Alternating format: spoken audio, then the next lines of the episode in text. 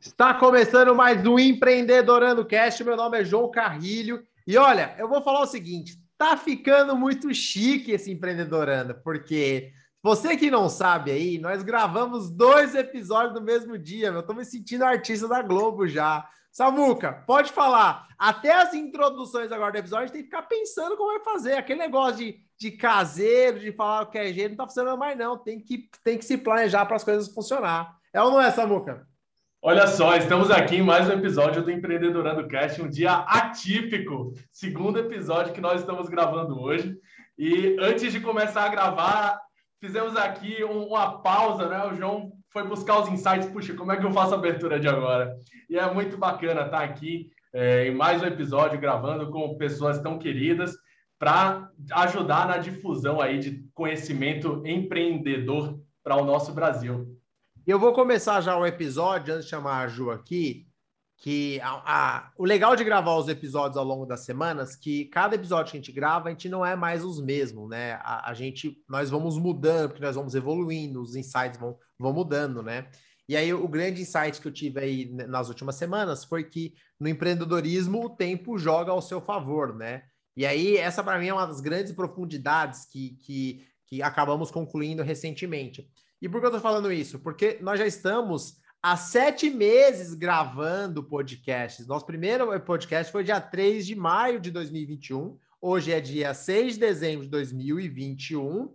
E nós já vamos entrar em 2022 logo, logo. O ano está acabando. Então, para você que está ouvindo, você empreendedorado, que está aí dirigindo, cozinhando, lavando louça, tomando esporro da esposa ou do marido, você começa a perceber que você já está aqui há bastante tempo com a gente e o tempo passa rápido e precisa de tempo para as coisas acontecer. Ô Ju, pode falar, a Ju, ela, oh, já já vou chamar o nosso convidado, mas o Samuca, a Ju já empreende há 10 anos. Ela é a nossa sênior aqui no Empreendedorando, né, Ju? 10 anos é bastante tempo. É quase ainda a minha bem... idade. e ainda bem que eu sou a mais velha só no empreendedorismo, na idade não, né? É, na verdade, assim, né, Ju? Vamos convenhamos. Né? Veja bem. Veja bem, eu não quero deixar você aqui em saia justa, né? Porém, você está alguns anos à minha frente. E não vamos ficar falando. Ah. Vamos chamar? Olha isso, Samuca. Pessoal, hoje o nosso convidado vem direto de Recife. Direto de Recife. É um Rec... é recifense que fala, Samuca? Samuca também é recifense, recifense né, Recifense, recifense. Quem nasce em Recife é recifense, certo? Isso aí. Quem nasce em Pernambuco? Pernambucano. E quem, quem e Pernambuco, Recife, cadê de Pernambuco, né? Isso aí. A gente, aqueles caras, né? tem, tem, tem, um vídeo do Porto dos Fundos que eles zoam, né? Os sudestinos, né? É, cara, se você que tá ouvindo a gente não viu esse vídeo, tem que ver, porque é uma crítica pesada para nós aqui, paulistas, que achamos que o Brasil é, é sudeste, sul e, e o resto é norte, né? A gente tem essa, esse entendimento, né?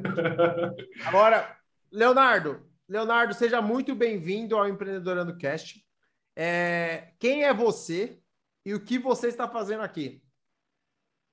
Valeu, João. Muito obrigado pelo convite. É, meu nome é Leonardo, como você já falou, e estou vindo aqui para compartilhar, na verdade, aprender com vocês, compartilhando um pouco da, da nossa caminhada até aqui, que é um aprendizado em andamento, né, em plena construção. É, a história vai seguindo, vem de alguns anos e vai seguindo, é, se Deus quiser, por, por alguns anos, anos para frente, né? E é no intuito principal de aprendizado do compartilhamento. Né? Acredito muito nisso. Muito legal. E você faz o que, Leonardo? Você tem empresa do quê? É, João, trabalho, é, fui criado, né? Posso dizer assim, nascido e criado no ramo de imóveis, tá? E desde lá da década de 80, meu pai trabalhava já com representações, começou no ramo alimentícios, logo depois embarcou aí no ramo de imóveis como representante na época, e anos mais tarde foi é, empreender, né? Foi abrir ali a empresa é, no, no interior aqui do estado. A gente, eu apenas dois, dois anos de idade, fomos embora para o interior para começar esse empreendimento. Então, assim, partindo daí foi que começou esse meu envolvimento, né, com o chão de loja, com esse contato comercial e, e, tendo que inovar ali com algumas estratégias que a gente praticava, eu comecei a ter esse contato de empreender, de empreender já no segmento dos móveis, né? E assim foi e é até hoje, né? Com algumas mudanças que foram acontecendo ao longo do tempo. Legal, você mexe com móvel, né? Não com imóvel. Isso. Móvel, isso. Móvel.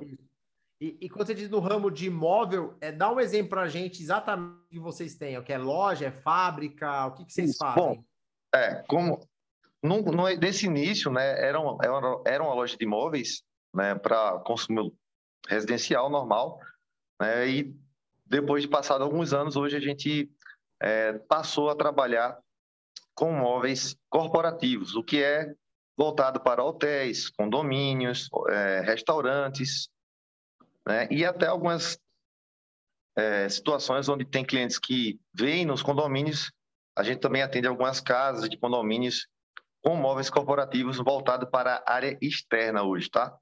É, são móveis feitos em alumínio e fibra sintética, prontos para chuva, sol, maresia. A gente trabalha com um, uma proteção anti-UV, que é o que proporciona a é, possibilidade desse produto ser utilizado em condição de sol, chuva, maresia, sem nenhum tipo de desgaste a ele, tá? Então, é, é especificamente um trabalho que a gente faz tanto estrutural quanto de tratamento, para que esse produto ele consiga ser utilizado de forma corporativa, que, aliás, é bem diferente do uso doméstico, né? O uso doméstico ele é sempre mais suave e o uso corporativo é um uso mais rigoroso, as pessoas tendem a forçar mais. Então, a gente trabalhou, se especializou nesse segmento para explorar esse nicho que é bem crescente aqui no mercado. No ramo de imóveis, você falou que vocês estão desde os anos 80, começou pelo seu pai, né? Isso, exatamente. Quantos anos vocês ficaram em imóveis é, residenciais? E aí, há quanto tempo vocês estão trabalhando com nesse tipo de nicho, né? Que é móvel para corporativo, áreas externas, né? Quanto tempo foi? Só para entender a, a, a, linha do tempo. Olha, é... da época que abriu loja, vamos falar assim, né? Dele, que ele saiu de representações para loja, e foram três lojas no interior, de lá, vamos lá, 92 até 2003 foi quando encerrou a atividade da, da loja. A gente voltou para aqui para investir nesse segmento. Passou um período ainda com representação novamente.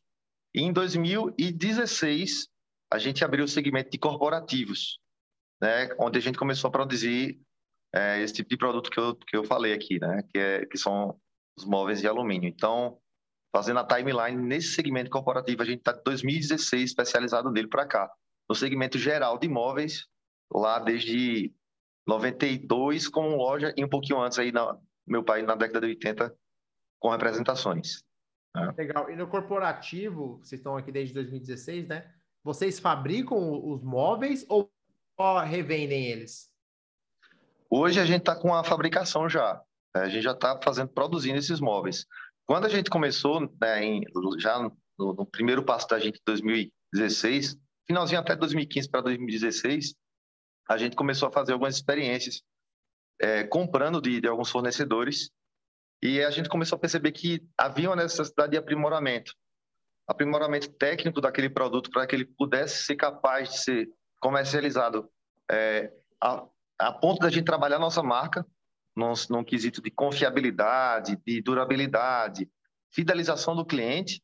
Então a gente tinha alguns aspectos que faltavam e para que a gente conseguisse alcançar, a gente tinha que avançar um pouco mais e começar a produzir os nossos próprios móveis.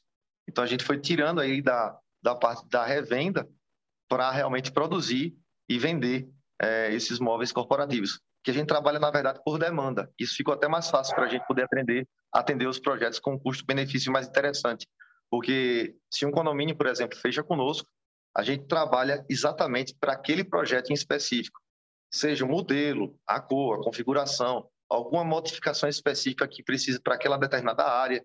A gente consegue hoje modular bem é, para o que o cliente exatamente quer. Essa é uma, é, esse foi um dos pontos que a gente conseguiu evoluir bastante, de poder trabalhar conforme a demanda, conforme assim o que o cliente exatamente quer para aquele condomínio, hotel e, e é, restaurante, etc. Né?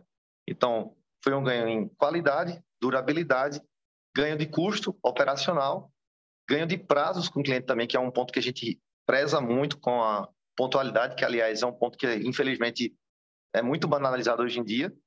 Então a gente hoje passou assim a, a produzir de fato, né, nossa, nossa própria linha.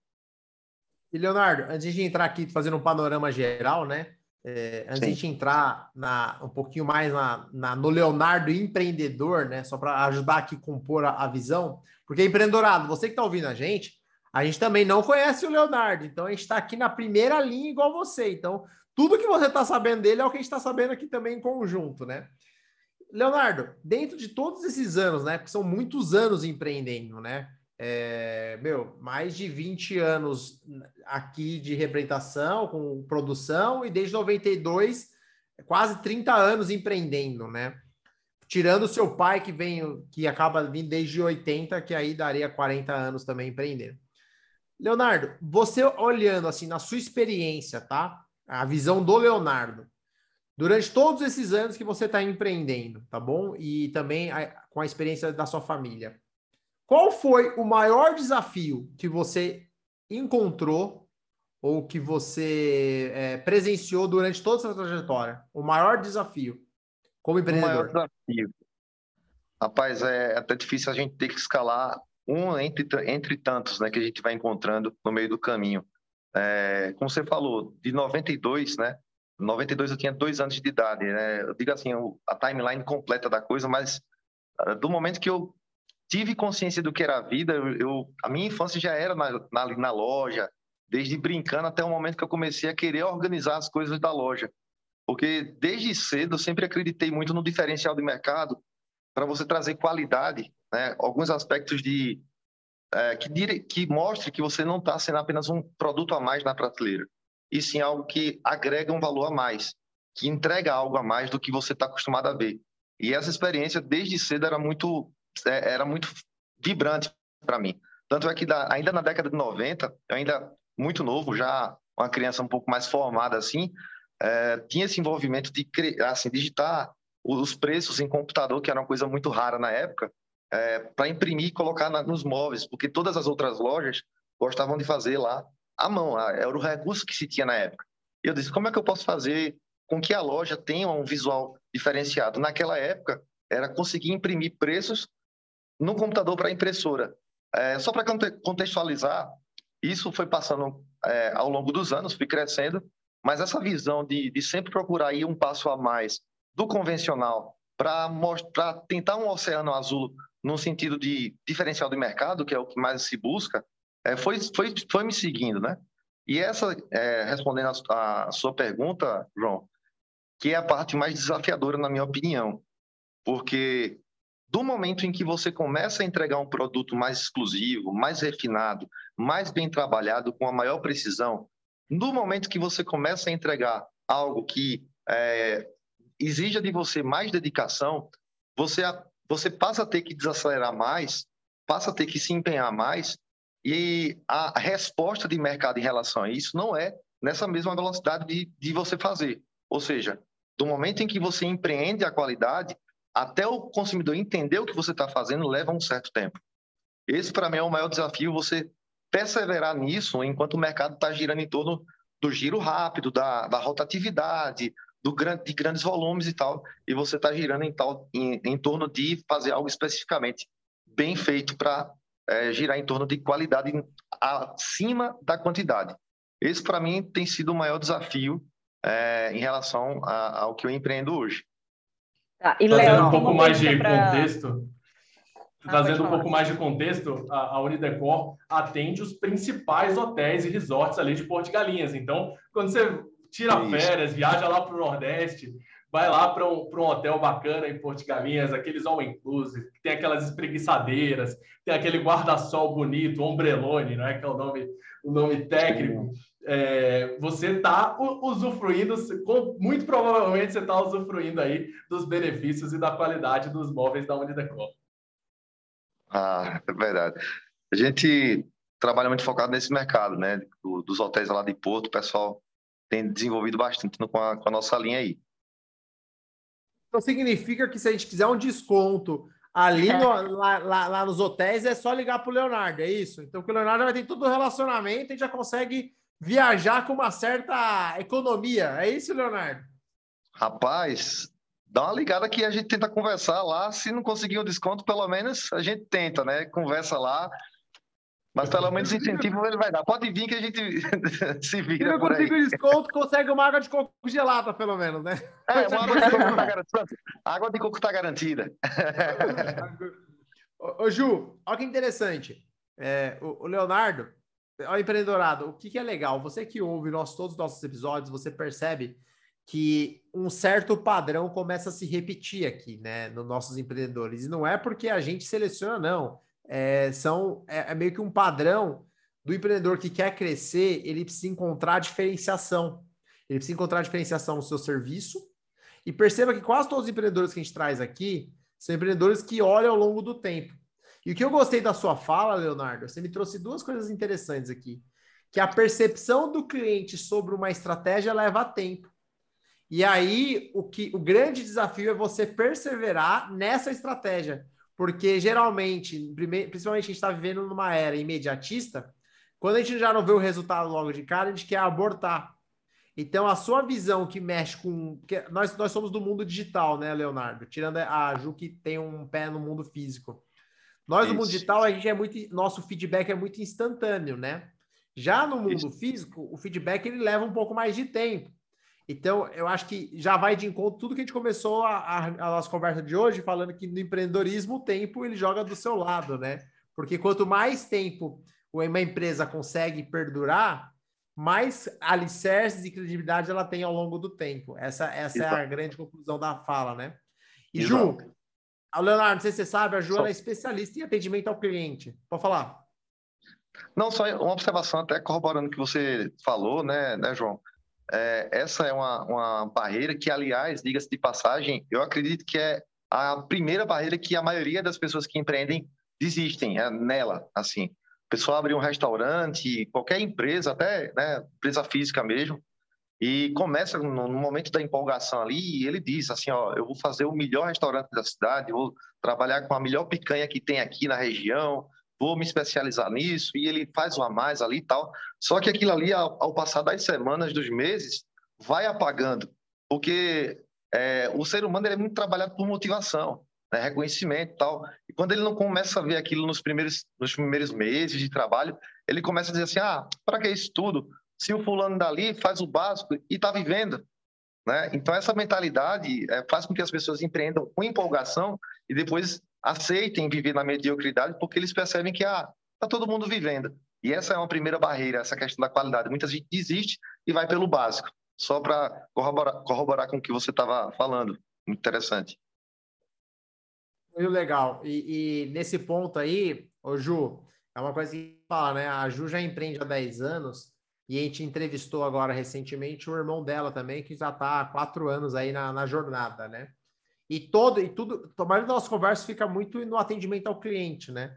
E aí você vê, né, Ju? E para mim isso foi novidade, né? A percepção do cliente sobre a estratégia, né? Isso, isso eu achei bem legal. Você que tem um negócio físico, você deve ter uma percepção muito parecida com isso, né? Isso. É. Pode falar, Léo, desculpa, desculpa. Não, não. Pode falar, pode falar. Não, pode concluir. Que você ia, não, já. Você tava com... Ah, não. Só estava concordando. Ah, sem mesmo. dúvida. Mas não, não muda, é, não muda muito, assim, né? É, o olhar para o cliente, né? Do físico e para o e pro online. É, antes eu, eu via como negócios diferentes, hoje não. A gente tem que, porque no digital tem tanto de produto também, tem um tanto de gente no digital. E aí, o que, que você vai oferecer de diferente na experiência do digital? Até, às vezes, a pessoa fala, não, é só postar ali, é... não é tudo igual. E é essa diferença e que está muito atrelado ao que a gente falou também no último podcast, né? De você conseguir colocar a autenticidade ali no, em tudo, né? No, na vivência que a pessoa tem com você. E tudo a gente tem uma forma até no, é, de colocar um. O seu negócio é a extensão de você, independente se é físico, se é o digital. E hoje eu falo, a primeira experiência que a pessoa que a pessoa vai ter com você do físico é no digital. O primeiro contato, na maioria das vezes, 90% das vezes, ela vai procurar na rede social.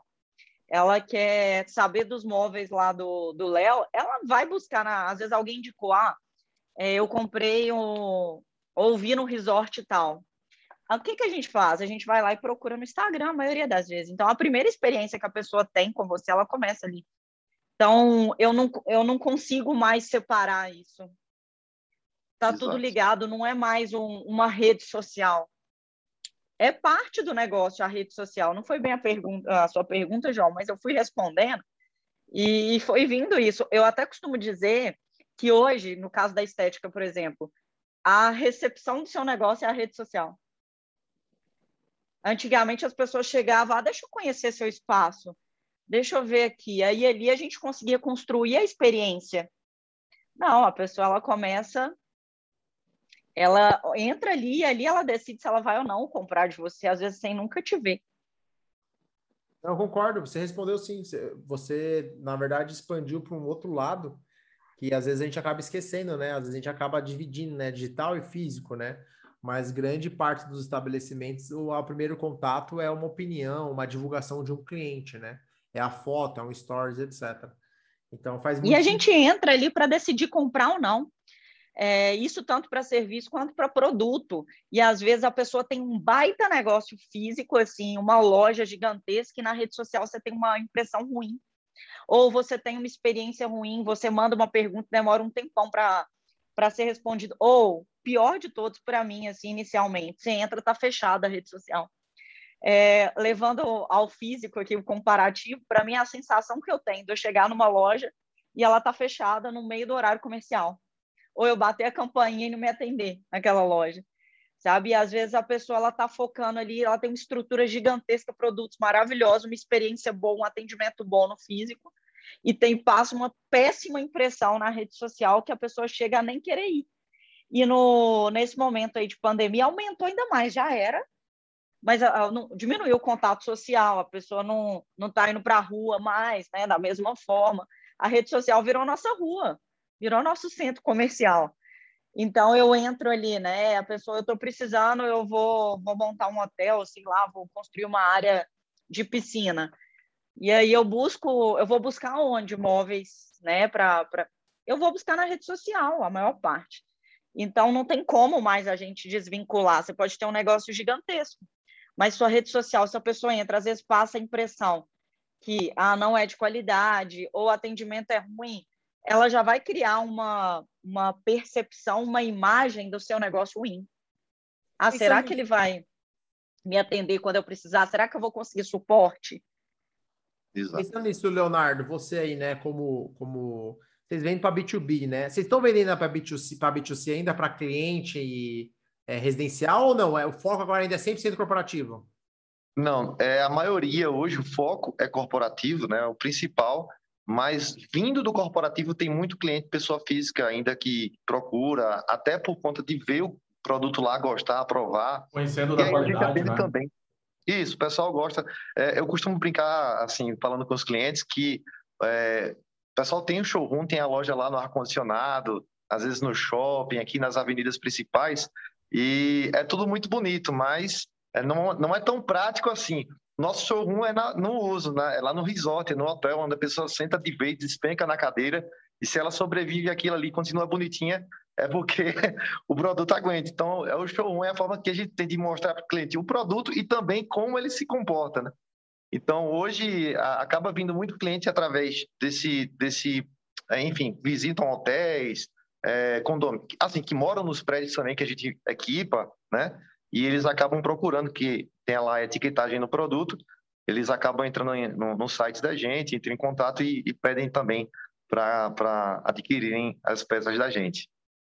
Muito legal. E Leonardo, pensando assim, né? Agora, pensando Leonardo empreendedor, tá? A gente conseguiu ter uma, uma boa percepção, né, da, da Unidecor, da, da, da, qualidade, né? Tá nos principais resorts, né? Você conseguir chegar, entrar no hotel aí, um resort, tem, tem todo um processo de validação, né? E durabilidade do produto, conforme Isso. você falou.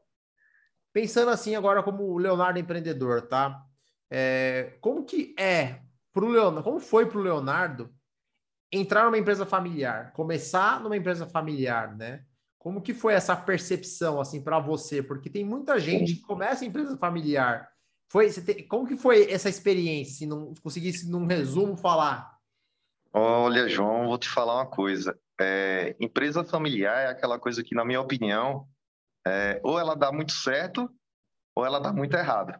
Né? Você tem que saber, ter uma precisão assim cirúrgica para você delimitar os espaços, né? O que é família, o que é o trabalho, onde termina a família, onde começa o trabalho, não que você esqueça as origens familiares, mas de respeitar processos, né? E esse é um ponto muito difícil é, quando você trabalha em família, para muitas pessoas, a questão de respeitar os processos, né? É, para mim, a questão familiar tem uma. Lógico, não é sempre concordar, todo mundo vai ter ponto de vista diferente, mas tem um alinhamento muito interessante, porque, como eu te falei, é, veio desde a minha infância e a minha fonte de aprendizado foi exatamente com os meus pais ali, vendo eles fazer. Inclusive, essa questão do diferencial, eu via né, no, neles fazendo isso. Né? A minha mãe cuidava muito da parte estética da loja da arrumação da loja, de, de buscar uma forma diferente de expor o produto. Fui buscando isso dela e, enfim, como foi um aprendizado puxado dos meus pais, é, a gente tem muito mais alinhamento de trabalho do que divergência, né? E até as coisas que são diferentes, a gente coloca a ponto de somar, né? de, de, assim, acrescentar valor para o que a gente está fazendo. É delicado, mas eu acho que quando você consegue delimitar os espaços e trabalhar é, com, com a, o combinado que não sai caro, a coisa tende a fluir. Léo, o que, que você considera o principal desafio, assim? Né? Você falou dos pontos positivos de uma empresa familiar, mas na prática, e vão, né, o, alguém tá, que está escutando aqui, às vezes tem uma oportunidade de sociedade ou tem alguém na família que empreende tudo, e fica sempre com receio, é até um receio que eu tive também. É, eu preferi entrar é. na sociedade com meu irmão, é, quando eu entrei como investidora inicialmente, eu falei, eu não quero ter nenhum papel por, nessa, nessa sociedade, eu, não, eu poderia sim contribuir, mas eu tive muito receio. Falei, eu não quero atrapalhar a nossa relação, sim. mas eu acredito no negócio, e às vezes a gente perde a oportunidade de entrar num negócio, ou pela, pela sensação de eu só estou nesse negócio porque é um parente, é ou medo de, de atrapalhar a relação sempre fica aquela Isso. sensação. O que, que você acha como um principal desafio? Como você lida com esse desafio? É, exatamente, Juliana. É, tem muita gente que vê grandes oportunidades de empreender né, com, com familiares, mas existe essa barreira, né? Poxa, e se não der certo, vai ficar com um relacionamento estremecido, né? É, de fato, é, um, é, um, é uma questão que existe. Eu acho que a forma de, de resolver isso é uma análise prévia, né? De como é que é, como é que funciona o teu relacionamento com aquele familiar fora do âmbito empreendedorismo, né?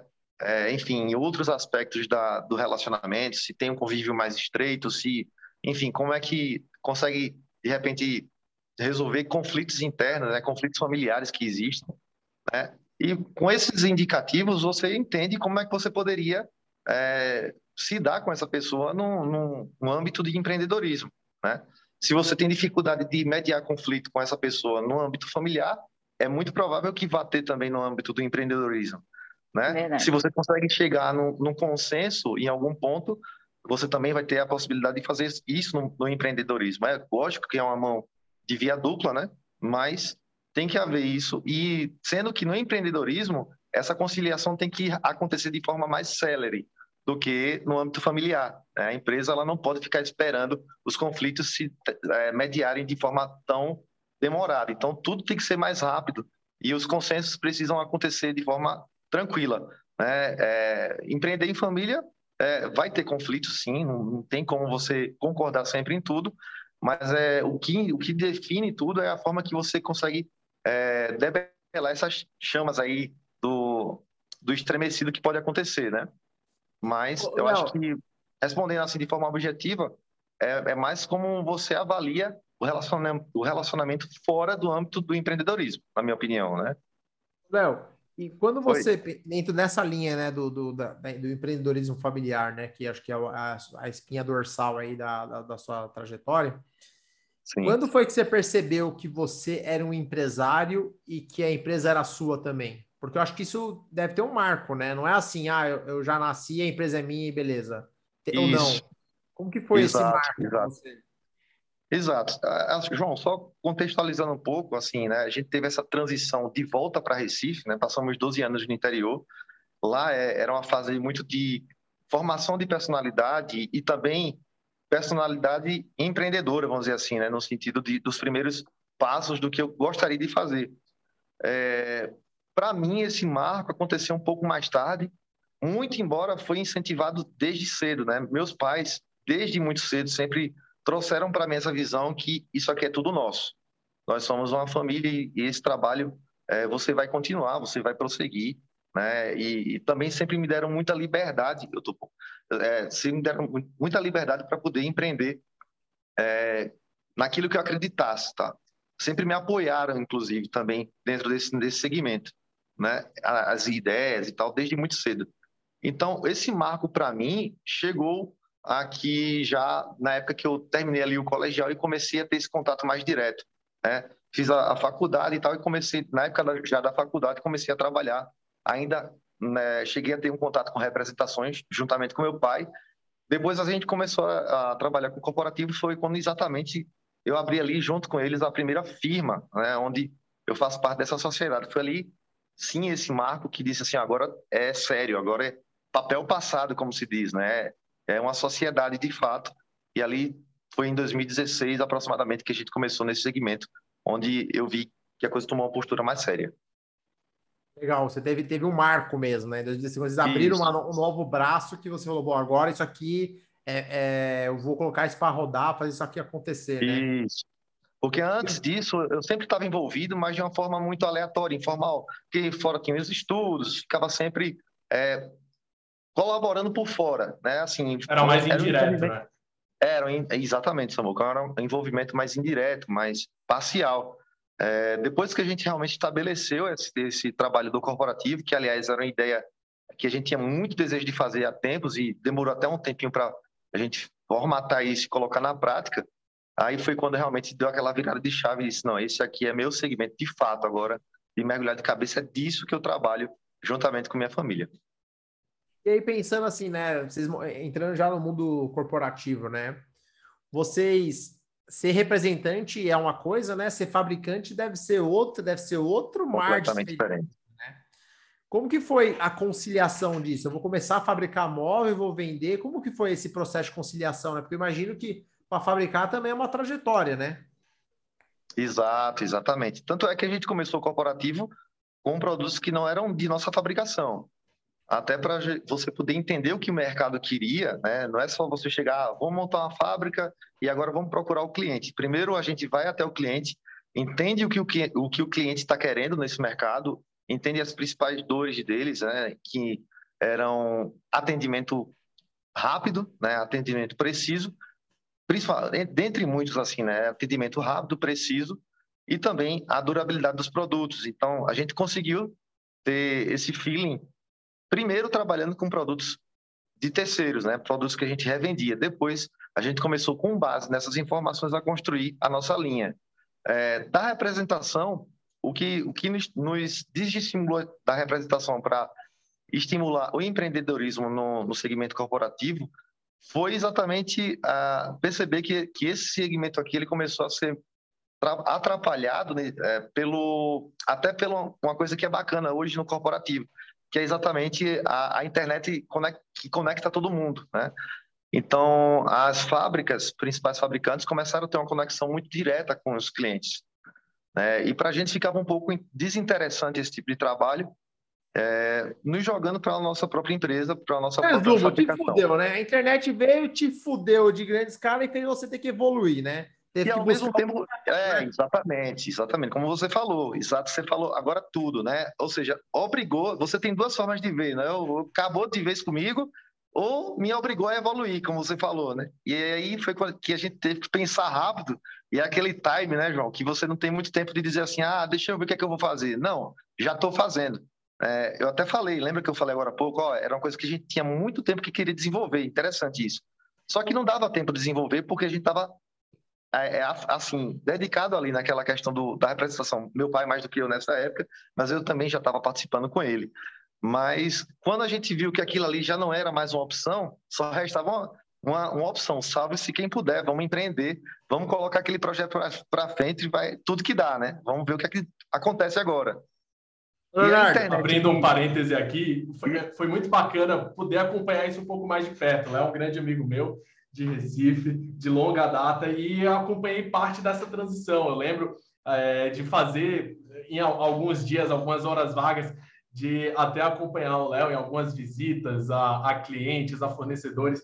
Eu lembro que o Léo falava muito sobre essa dificuldade, né? É, do, da, da, transição de estar tá, no momento é, trabalhando com a representação e, e querer trabalhar no, no, corporativo e dos desafios de começar a trabalhar no corporativo, onde você depende de um fornecedor, de uma série de fornecedores, que nem sempre vai te atender no nível que o teu cliente espera. E de ter aquele jogo de cintura, de construir uma carteira de clientes e poder atender o cliente de uma forma que mesmo que quando se tem um problema, ir lá e resolver o problema e trazer aquele input e levar aquele input lá para o fornecedor, olha, é, essa peça precisa de mais um ou dois pontos de solda, precisa de um reforço e tudo isso com certeza foi pavimentando aí a estrada que, que, que o Léo, tio Chico e tia Cessa foram é, construindo e, e trafegando é, em sentido a, a, ter a própria fábrica, né? Ter a própria indústria, a fabricação própria aí dessas peças. Você me trouxe três aprendizados nessa fala aqui, viu, Leonardo? Três aprendizados. Aprendizado número um. É, as pessoas geralmente acham que só porque ela está lá no cantinho com o negócio físico dela, aquela loja dela, acha que não acompanhar tendências vai impactar você. Ah, eu tô aqui com a minha loja, com o meu estabelecimento aqui na rua. Tá dando certo, né? Tá dando certo. Tá vendendo, né? O que é essa tal Exato. de internet? O que é, que é marketing digital? O que é infoproduto? O que é criptomoeda? A pessoa desliga, né? O que é essa tal de empresa meta? Não vai impactar aqui. E o que ele mostrou é que a evolução tecnológica fez o fabricante conectar direto com o consumidor final, tirando os intermediários. Então, fez eles fizeram é, uma evolução num setor que eles achavam que não impactavam eles, fizeram eles tiveram que mudar. Esse é o primeiro aprendizado. Então, você aí, empreendedorado, tá ouvindo a gente, não, mas eu tenho minha lanchonete aqui, não vai impactar? Não vai o cacete. Vem um iFood, vem um Rap, ele começa a criar os seus próprios estabelecimentos, o bicho pega. Que é o que já está acontecendo, né? Rap está colocando, tá, tá, vai começar a quebrar mercado, vai começar a quebrar um monte de estabelecimentos que eles vão começar a fornecer direto. Esse é o primeiro Sim. ponto. O segundo aprendizado que você me trouxe aqui, Leonardo, na sua fala, foi que eu ouvi uma, essa frase recentemente e ela encaixa muito bem aqui. Ah, eu, eu tenho esse projeto aqui de montar uma fábrica, de mundo corporativo, mas nunca vai, nunca é prioridade. Por quê? Os seus resultados limitam os seus resultados. Essa frase é muito foda.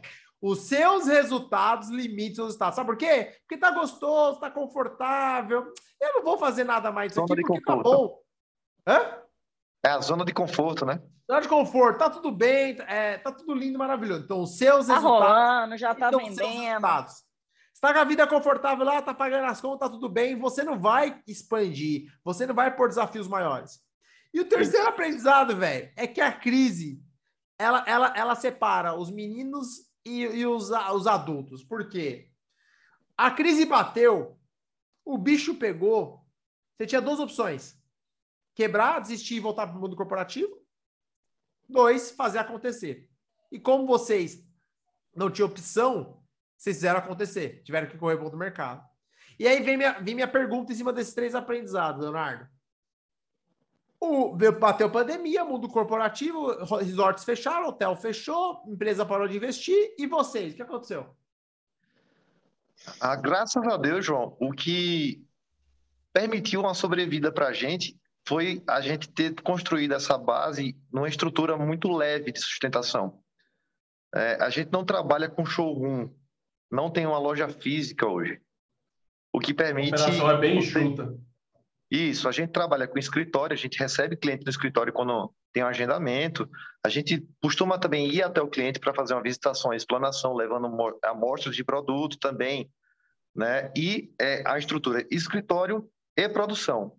Então, isso permitiu a gente trabalhar com custo mais enxuto e também voltado para, é, ao invés de estar colocando ali no ar-condicionado da empresa, lá no, no showroom, no aluguel caro, em, em uma vasta é, equipe de funcionários, a gente reverteu tudo para o produto.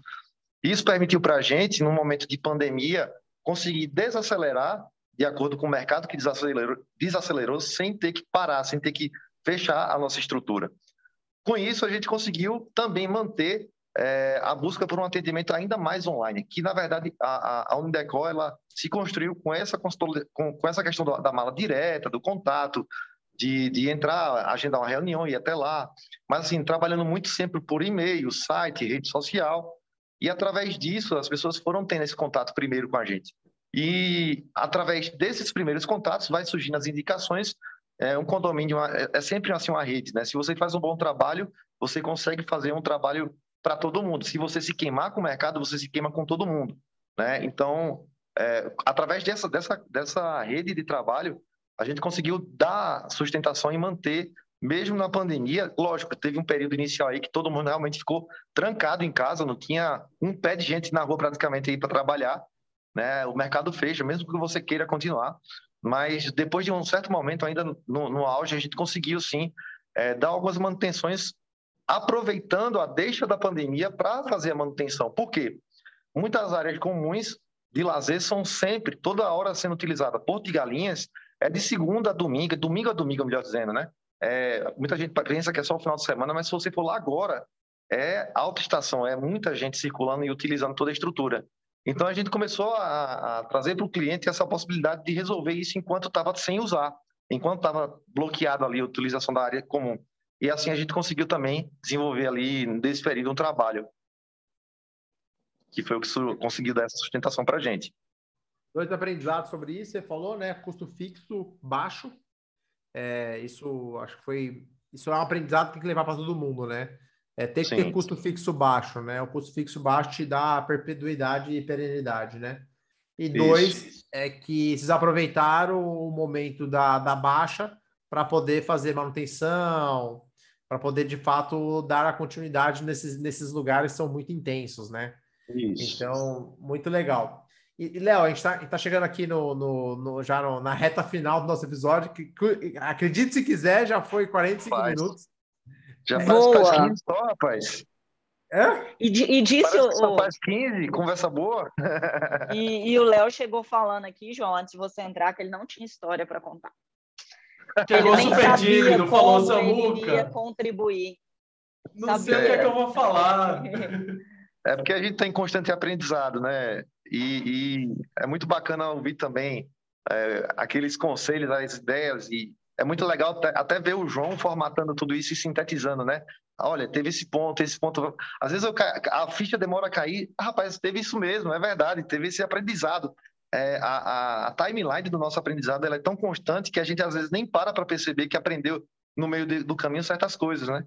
É bem interessante. Tanta coisa acontece numa janela tão pequena de tempo que às vezes a gente esquece. O Léo só esqueceu de mencionar que eles começaram a trabalhar no corporativo, teve todo o desafio da, da, da transição, e eles começaram a trabalhar no corporativo no ano do impeachment da Dilma, dois anos pós-Copa.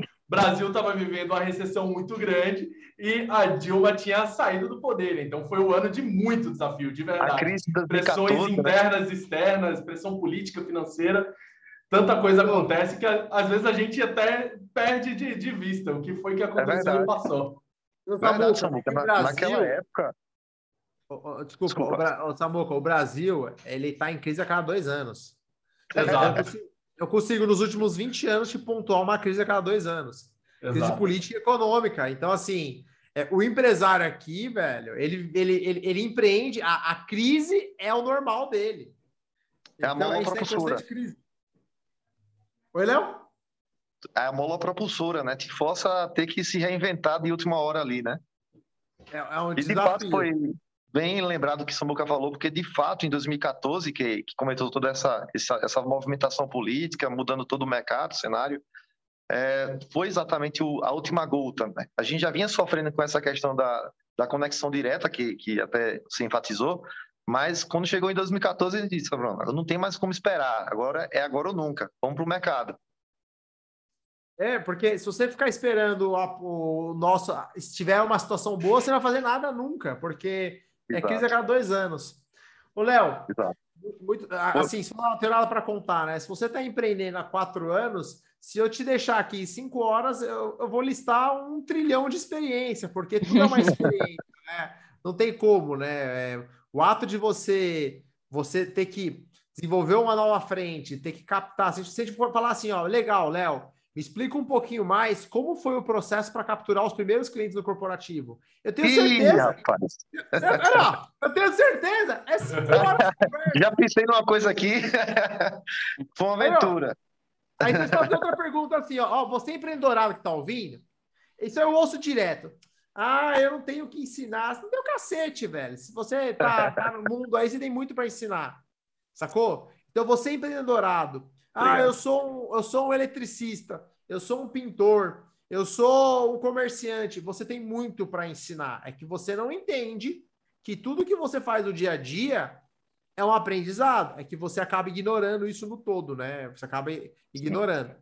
Ô, Léo, para a gente não avançar aqui para não, não, passar o nosso tempo, deixa eu, eu tenho certeza que, cara, o seu negócio, eu tenho muita curiosidade, porque é um negócio que eu domino quase nada. O mercado aí de de móveis, né, de mundo corporativo, assim, é um negócio que eu tenho zero conhecimento e é legal porque, meu, eu já consigo trocar uma figurinha. Eu tenho uma, eu tenho uma última pergunta aqui para a gente começar a entrar na linha do encerramento. É, como que você consegue concorrer com esses grandes players, né? Principalmente quando a gente fala de China, quando a gente fala de, de, de, de, fábricas, né, aí pelo, pelo mundo todo que fazem móveis a preço de banana, né? Porque se uma grande rede ela, ela consegue importar né, um, container com esses móveis e tal, como vocês conseguem concorrer com esses caras? Não concorrendo.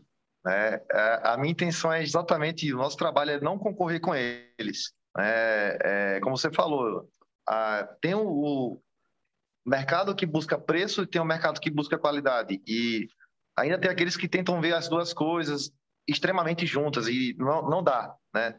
Quando a gente tem que trabalhar em uma gestão de um produto bem feito para esse tipo de uso que a gente está fazendo, às vezes tem algum cliente que chega, não, mas eu vi ali, ó, na verdade esse produto não concorre com o nosso. Né? O nosso produto tem. E aí é, é, um, é uma apresentação mais técnica, a gente leva o produto em loco, a gente sempre é, oferece para o cliente uma, demonstração física do produto. Olha, você vai fazer um, uma cotação, vai fazer uma, uma concorrência, Ok, não tem problema. A gente disponibiliza uma cadeira, deixa lá para vocês fazerem reunião do condomínio, reunião da diretoria do, da empresa, e vocês colocam uma cadeira ao lado da outra e deixa a cadeira falar. Né? A gente dá a especificação técnica, técnica fala ali o quanto que, a, que aquela cadeira consegue suportar, mostra a espessura do tubo, o material que é utilizado na, no fibramento, na trama do, do, da cadeira, e mostra ali, a outra cadeira por si só já fala a, o porquê que ela é mais barata não existe almoço grátis. Se um produto é mais barato, é mais barato por algum motivo, né? E a, a, forma que eu tenho de trabalhar nisso é exatamente uma coisa que a gente já começou com esse propósito e hoje a gente está querendo ainda avançar algumas casas a mais. Até estava comentando com o Samuco outro dia que a gente está num processo bem corrido porque a gente está querendo avançar algumas casas a mais, né? aumentando ainda mais essa linha para trabalhar com quem quer produtos para durabilidade, design, acabamento e qualidade, e não para quem está focado apenas no preço. Então, a, a minha solução para isso é não concorrer com esse tipo de mercado. É um outro produto, é uma outra proposta que tem seu cliente, tem seu nicho, mas não é o que a gente trabalha, hein? entendi, João? Agora você me traz uma segunda pergunta em cima disso que eu não tenho como não perguntar. Beleza, se a durabilidade ela é muito boa, como vocês conseguem crescer faturamento, sendo que o cliente, na teoria, ele não vai ficar comprando várias vezes, né? Como que fica essa, essa visão? Porque nós sabemos que os produtos eletrônicos de antigamente eram infinitamente melhores do que hoje, porque já tem, já, de fato, uma, uma, uma projeção de desuso dessa tecnologia, né? Então, as companhias, elas já programam para ser uma tecnologia que vai acabar em dois, três anos, né? Então, tem até um nome para isso que o chama Obsolescência programada. Obsolescência, obsolescência programada. programada. Como fica Exato. nisso? Quando você faz um produto com muita qualidade, como vocês trabalham esse LTV, né? Esse lifetime value, esse, esse valor de cliente ao longo do tempo? A forma que a gente trabalha isso, João, é, é um produto mais durável no mercado, mas ele tem uma validade, né? Ele vai chegar um momento que vai precisar ser trocado, até mesmo por por um, uma dano que houve maior aquilo ali, uma pessoa perfurou uma fibra, ela pode ser perfurada. Às vezes a pessoa, como é usado muito em área de churrasco, vai lá e quebra lá, queima com a, com a grelha da churrasqueira, coloca no lugar errado, acontece muito isso. É, o uso condominial é realmente algo muito rígido. Muito embora a gente trabalhe o nosso produto para ele ter uma durabilidade maior, ele acaba sim em algum momento sofrendo com isso.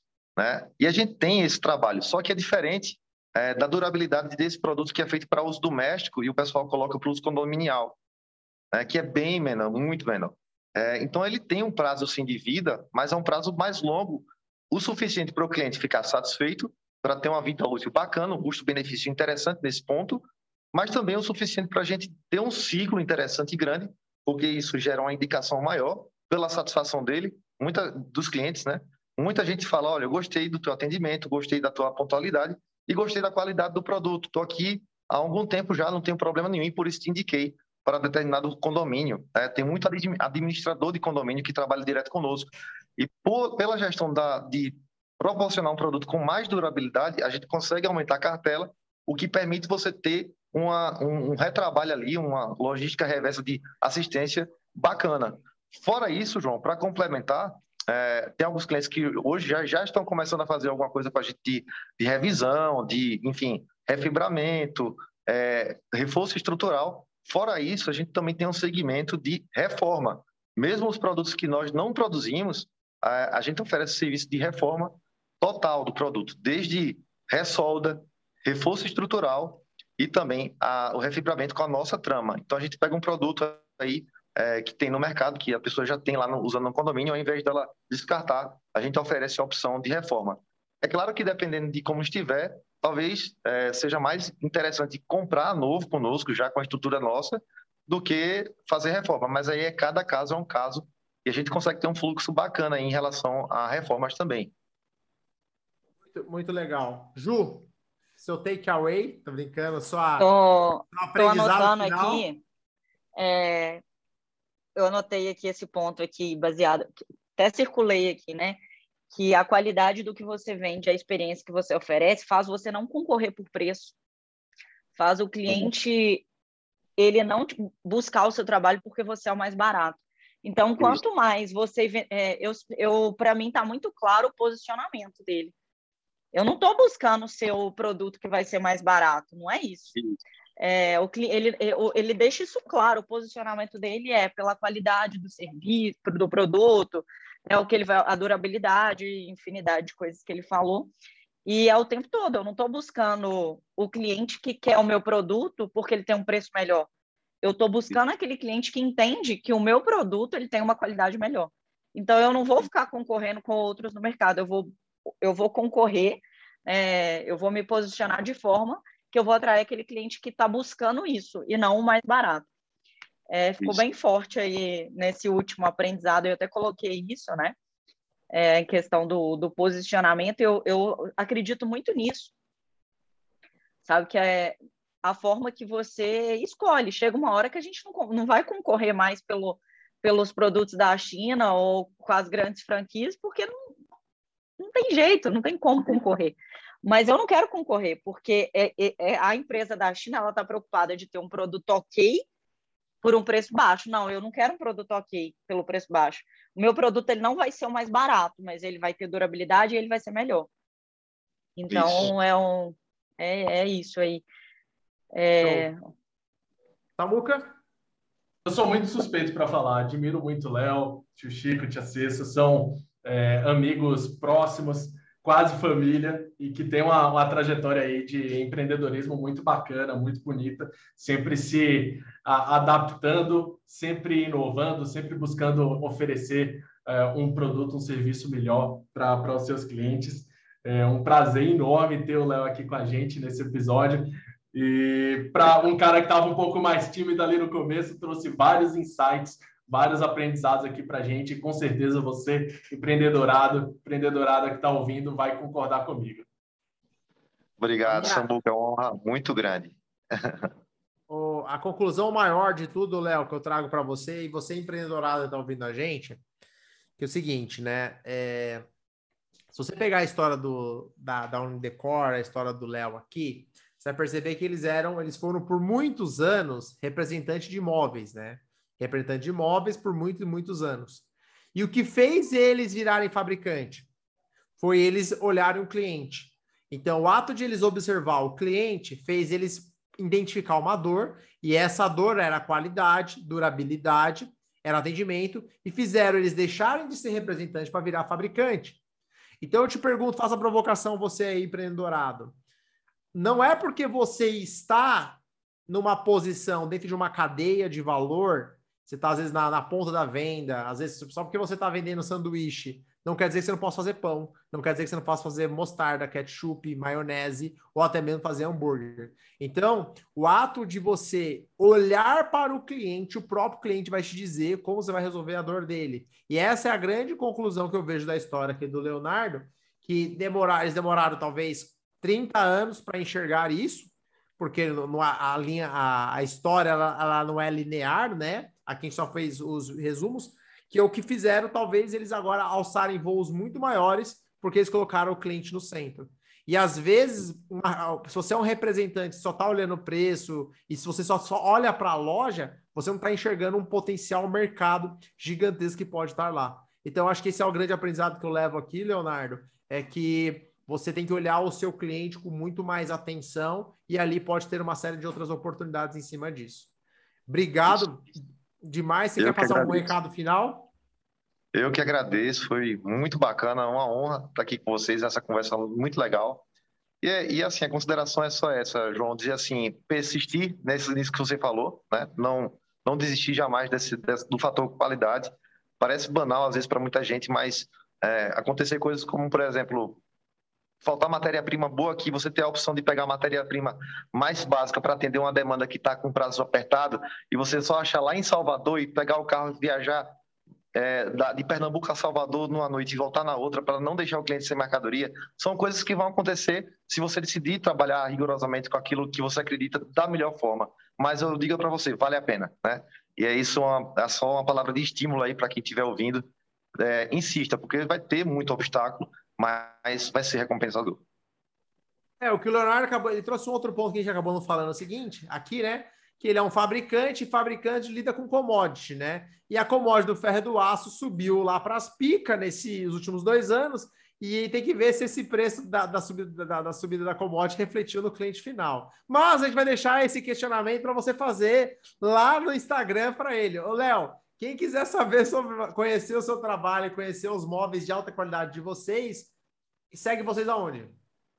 Unidecor Móveis no Instagram e é, unidecor.com.br é o nosso site. Pode dar uma olhadinha lá na nossa linha. Quiser entrar em contato, leo.hcb no Instagram também. E lá no seu Instagram você ajuda o pessoal a como empreender aí no, no ramo de móveis ou não?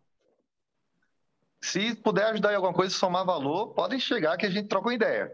Muito bom, tem conhecimento demais aí, velho. Tem que compartilhar esse conhecimento. Léo, obrigado, obrigado, de coração. Empreendedorado, se chegou até aqui, por favor, mande uma mensagem lá no nosso Instagram, curta nossas, nossas fotos e siga o Empreendedorando no YouTube, onde vai ter o episódio inteiro na íntegra, gravado com caras e bocas, ou no TikTok e no Quai. Muito obrigado e até a próxima. Ah, antes que eu esqueça, Dia 12 de fevereiro de 2022, teremos o Empreender. E, Leonardo, agora, bichão, Opa. quero ver você lá. É pegar um aviãozinho, Opa. já cobra com antecedência e já traz uma cadeira para mim, porque a minha tá ruim, viu? Tô brincando. Opa, fechado, fechado. Obrigado, viu, gente? Empreendedorados, até a próxima.